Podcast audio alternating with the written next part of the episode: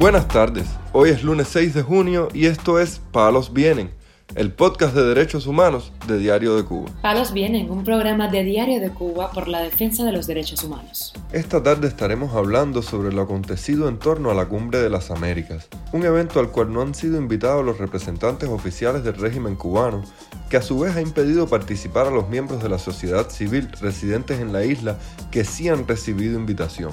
También comentaremos sobre una resolución de urgencia aprobada por el Partido Popular Europeo que condena las violaciones a la libertad de prensa y expresión por parte de los regímenes de Cuba, Nicaragua y Venezuela.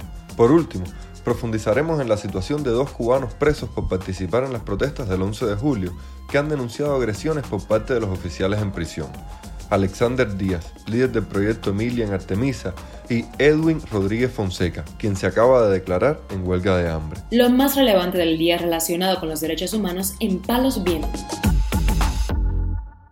Este domingo la Red Femenina de Cuba anunció a través de un mensaje en su cuenta de Twitter que representada por su coordinadora Frisia Batista Mocárcel estará presente en la novena cumbre de las Américas con sede en la ciudad de Los Ángeles, donde planteará la realidad de la mujer cubana desprotegida ante la violencia doméstica e institucional. Al evento, que comienza este lunes, fueron impedidos de viajar de forma arbitraria varios activistas cubanos que habían sido invitados, como fue el caso de Martadela Tamayo y Osvaldo Navarro Veloz, miembros del Comité por la Integración Racial. Esta es la tercera vez que Tamayo es impedida de participar en una cumbre de las Américas y la segunda que el régimen cubano prohíbe a Navarro Veloz participar en un evento internacional de derechos humanos. La periodista María Matienzo se enteró al llegar al Aeropuerto Internacional José Martí de La Habana que no podía viajar tampoco a la cumbre que comienza este lunes en Los Ángeles. La activista Kirenia Yalit explicó en Twitter que a la periodista independiente cubana le prohibieron abordar el vuelo que había reservado para viajar al evento. Otra de las personas impedidas arbitrariamente de viajar fue la activista Aymara Peña. Escuchemos su testimonio. Eh, hago este video para denunciar que la seguridad del Estado de la provincia de Santi Espíritu me impidió salir de eh, la cabecera provincial el día de anoche.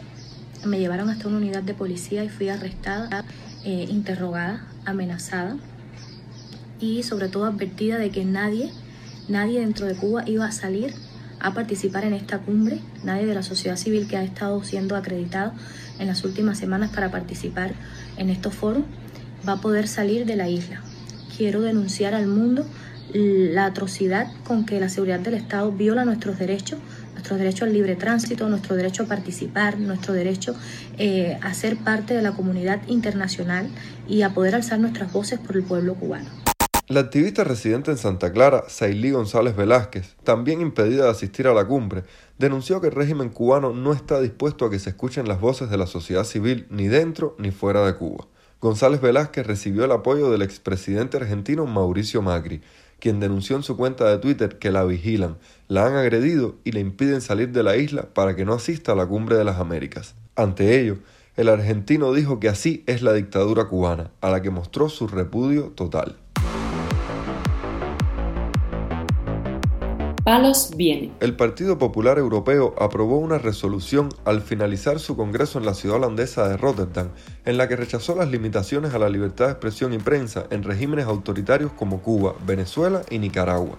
El documento exige la firme protección de la libertad de expresión en todas sus formas y pide fortalecer la democracia en América Latina ante la grave ola totalitaria y populista que se cierne sobre el continente, informó Radio Televisión Martí.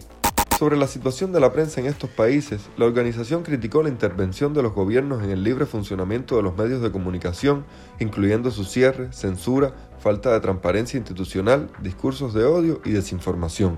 La resolución del Partido Europeo mencionó la interrupción de Internet en Cuba para impedir las manifestaciones del 11 de julio y el 15 de noviembre de 2021.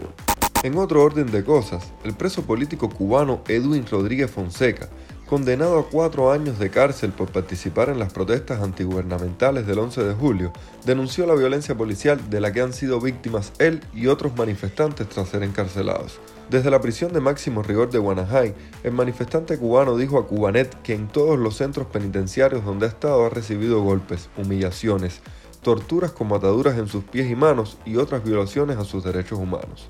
De acuerdo con su testimonio, el día de la protesta en Alquizar aparecieron policías y boinas negras, además de funcionarios del partido y el gobierno de la localidad, que comenzaron a golpear a los manifestantes. Tras ser capturados, fueron trasladados a la unidad de policía de Alquizar, donde les dieron otra fuerte golpiza y bastonazos, denunció.